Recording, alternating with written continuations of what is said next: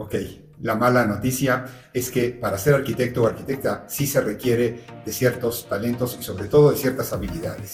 La buena noticia es que cualquiera de nosotros las puede desarrollar y volver una excelencia en su trabajo.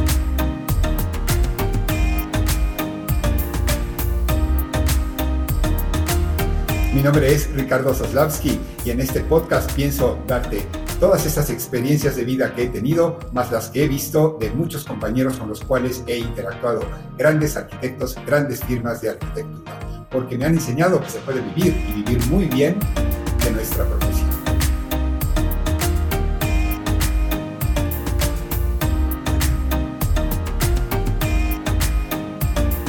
Es verdad, nuestra profesión es la mejor profesión del mundo. La arquitectura es emocionante, es dinámica, es una profesión que conjunta la estética con la ciencia.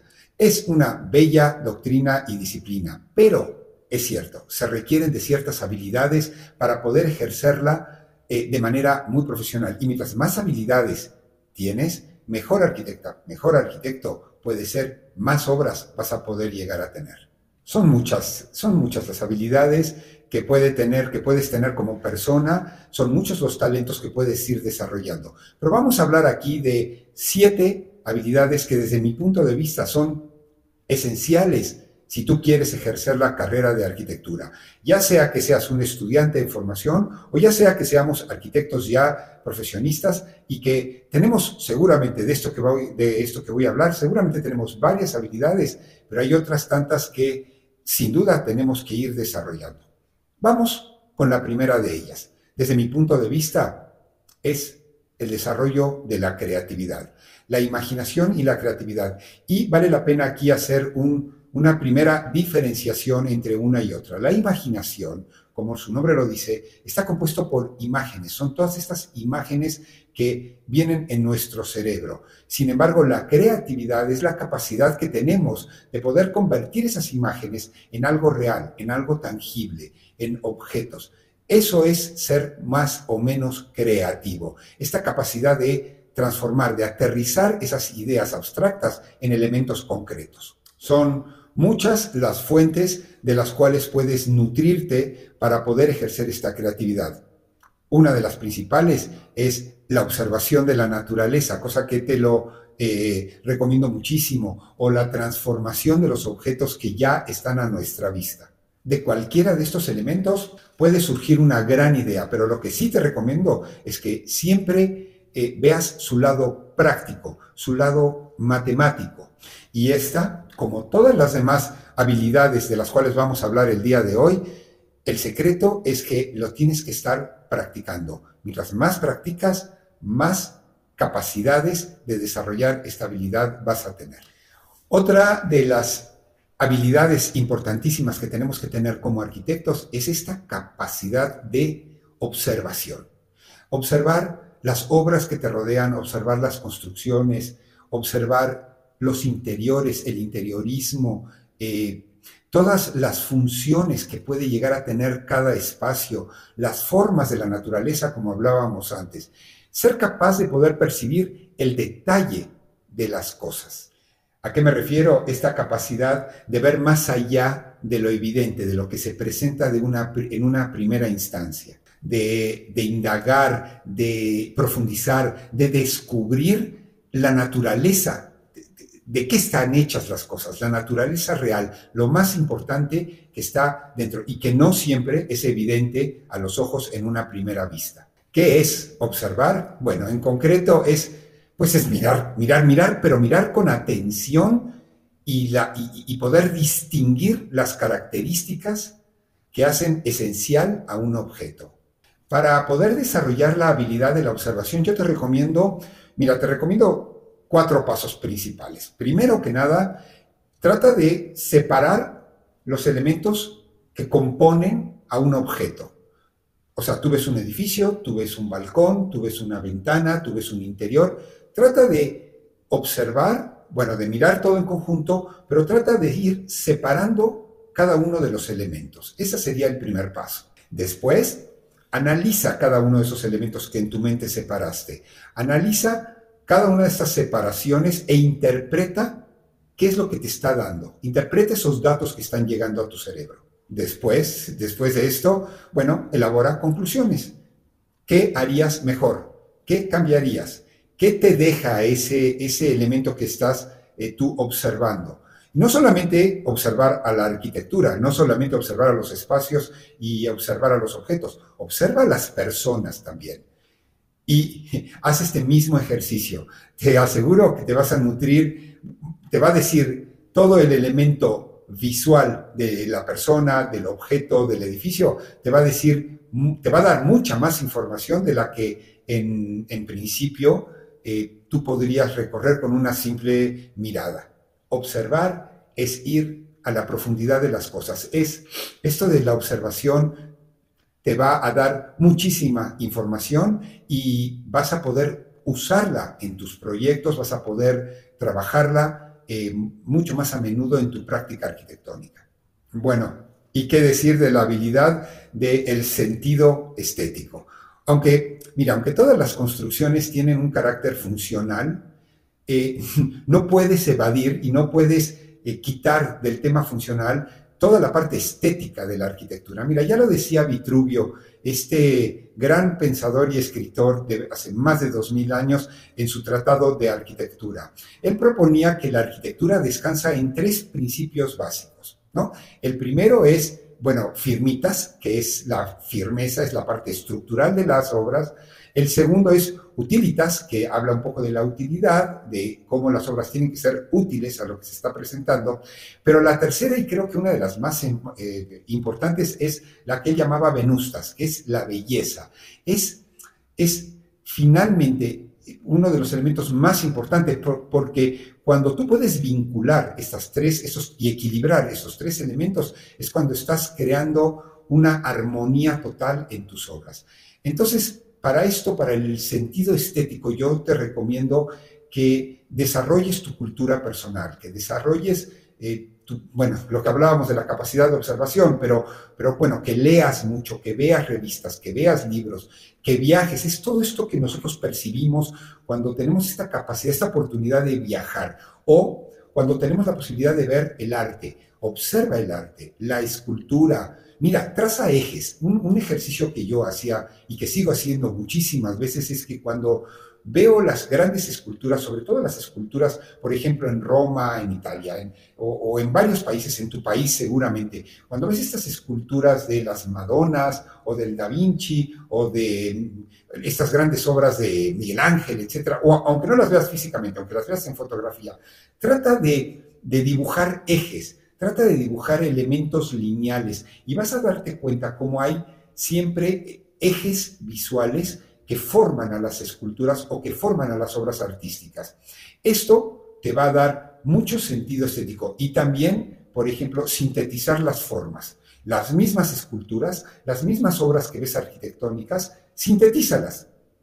Trabaja eh, el elemento el clave quítale todo lo que le pueda llegar a sobrar y forma una figura geométrica que sintetice la forma que estás viendo.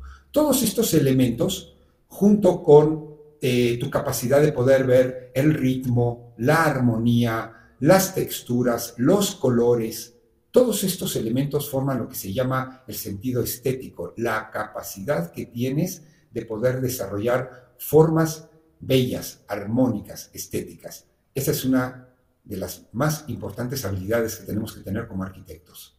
Siempre, siempre que puedo, les digo a mis compañeros de trabajo, a mis alumnos, a, los arquitectos con los cuales interactúo, que eh, una de las habilidades más importantes que tenemos que tener como arquitectos es la habilidad para el dibujo, la capacidad que tenemos de poder representar nuestras ideas mediante formas, mediante líneas. Los los, espacios primero se conciben en forma imaginativa, en forma creativa, pero después los traduces en formas tridimensionales y en volúmenes que puedes tú dibujar y que posteriormente los puedes llevar a programas digitales. Y no hablo del dibujo creativo, o sea, esta parte de nosotros ser unos pintores o dedicarte a la pintura. No, no, no. Hablo, hablo del trabajo del dibujo geométrico, del buen manejo de los espacios en cuanto a la geometría. Mira, todo está formado específicamente por líneas.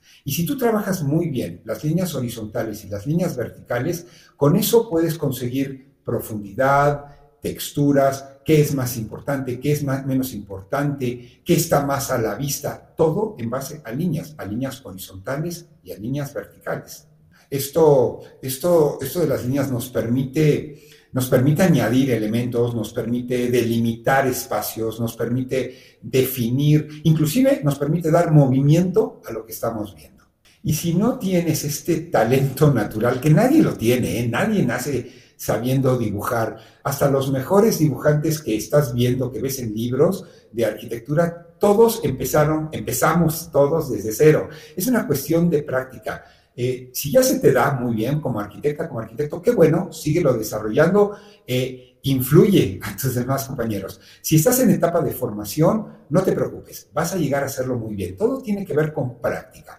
Empieza con trazos básicos, círculos, líneas, eh, espirales.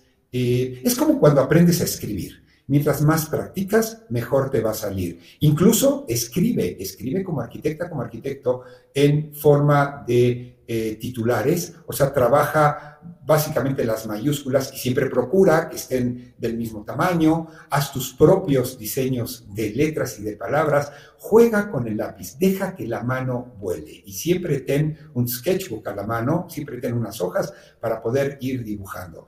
Y no te preocupes, nadie quiere que ganes un premio internacional de dibujo, mientras tú puedas conseguir tus espacios en dibujos y puedas entender lo que tú estuviste dibujando y te sirva para ti, esa es, una gran habilidad que te va a servir muchísimo en tu práctica. Oye, como arquitecto, como arquitecta, tienes que tener la capacidad, el talento de desarrollar tu trabajo en equipo. Es materialmente imposible para nosotros como arquitectos trabajar solo por por, la magnitud de nuestros proyectos, por la magnitud de una obra. Se requiere relacionarte con muchísimas profesionales, con muchas disciplinas, con muchas personas, diseñadores, eh, socios, inversionistas, constructores, ingenieros, materialistas, para llevar a cabo una idea, o sea, todos podemos imaginarnos miles de ideas, la capacidad de poder transformar esa idea en una obra concreta, en algo factible, se requiere de un equipo y un equipo numeroso de personas. Entonces, vas a tener que liderar materialmente, liderar a equipos de trabajo que están compuestos por personas. Y mira, te recomiendo rápidamente cinco o seis elementos que tú tienes que tener. El primero, mira, todo equipo de trabajo tiene que tener claramente definido el objetivo. No pueden trabajar cada quien por su lado. O sea, tienes que tener la capacidad de poder reunir a todos y que todo el mundo entienda eh, cuál es el objetivo común que nos une como equipo. Dos, un equipo exitoso debe de tener claramente definido eh, cuál va a ser, dos, la comunicación en, todas las, en todos los elementos que conforman este equipo y de todos los niveles, tiene que ser una comunicación clara, tiene que ser abierta, tiene que ser fácil de entender. No importa el nivel socioeconómico o cultural de las personas con las cuales tú vas a tener que interactuar. Tienes que tener una muy buena comunicación con ellos.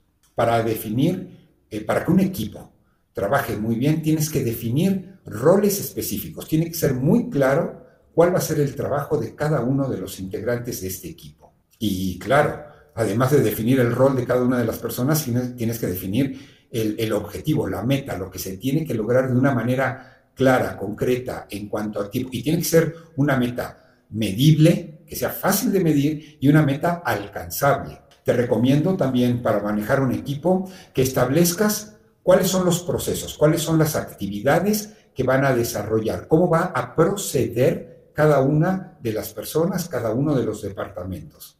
Es muy importante que tú este, puedas eh, motivar y hacer crecer la creatividad, la innovación en cada una de las personas. Esto va a enriquecer a todo, el a, todo el equipo, a todo el trabajo del equipo. Y por último, te digo que lo más importante es la toma de decisiones y el liderazgo que tú vas a tener. tienes que tomar decisiones y tienen que ser claras las decisiones para que todo este equipo pueda trabajar en armonía. Entonces, te quiero volver a invitar a que desarrolles la habilidad del trabajo en equipo. Una arquitecta, un arquitecto tiene que tener la habilidad de tener una visión global, tener una... Eh, eh, eh, tener en la mano todas las variables que se requieren para poder llegar a ese resultado final de manera exitosa. Cuando hablo de una visión global, te estoy hablando de que tienes que tener en la mente todas las posibles variables, la iluminación, o sea, las condiciones climáticas, las ventilaciones que pueden haber, los, los colores que se tienen que usar, eh, las terminaciones, los materiales, los tiempos de operación. Ahora, para que tú tengas una visión global y no te este, desenfoques, yo te recomiendo que siempre tengas en tu mente, en tu punto de claro de vista al cliente y al objetivo. Siempre ten al cliente y al objetivo en tu mente y así vas a poder manejar todas las variables en función a ellos. El tiempo, eh, el dinero. Ah, según cada cliente, según cada necesidad, según cada proyecto, hay diferentes objetivos que se quieren lograr. A veces el objetivo es el tema de ahorro de recursos o a veces son características formales de una obra o características funcionales de una obra o X. Cada cliente, cada obra requiere de ciertos elementos que van a marcar sus objetivos. O sea, el cliente te marca, o el usuario te marca el objetivo.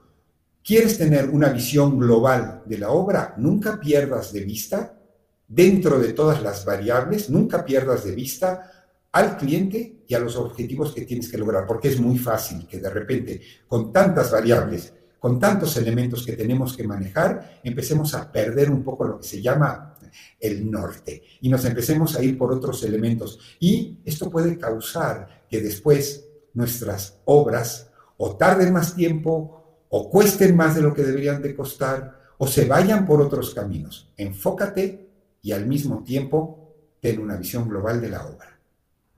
Por último, por último, eh, yo te sugeriría que desarrolles la habilidad de una producción con una realización milimétrica de ejecución. O sea, que tus obras sean no solamente bellas, estéticas, funcionales, estructuralmente que funcionen muy bien, sino que tengan una calidad de ejecución maravillosa. Te invito a que tengas una obsesión, una obsesión por el detalle.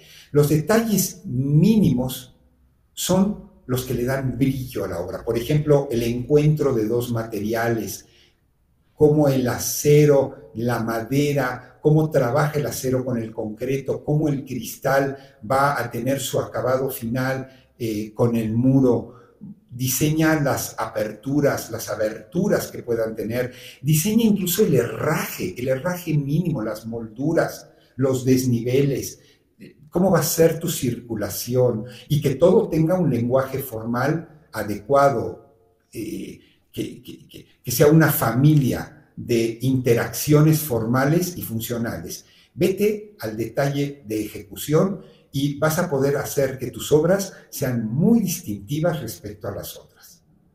¿Qué te han parecido estas ideas? ¿Tienes alguna otra habilidad o talento que tú has desarrollado o que has visto que otras personas han desarrollado y que nos pueden eh, arrojar luz, nos pueden ayudar, nos podemos orientar hacia allá, por favor dímelo aquí en tus comentarios. Me interesa mucho porque vamos creciendo con los comentarios de todos los demás. Si te ha gustado el podcast, este, por favor dale, si puedes, si, te, si es de tu interés, dale estas cinco estrellitas que nos piden, así podemos llegar a más personas y podemos hacerlo más popular. Pero más que ello, me interesa mucho que le des like y que me dejes tus comentarios. Sígueme en las redes como Art Saslavsky, arroba Art Saslavsky, en mi página web, en Facebook, en YouTube, en Instagram.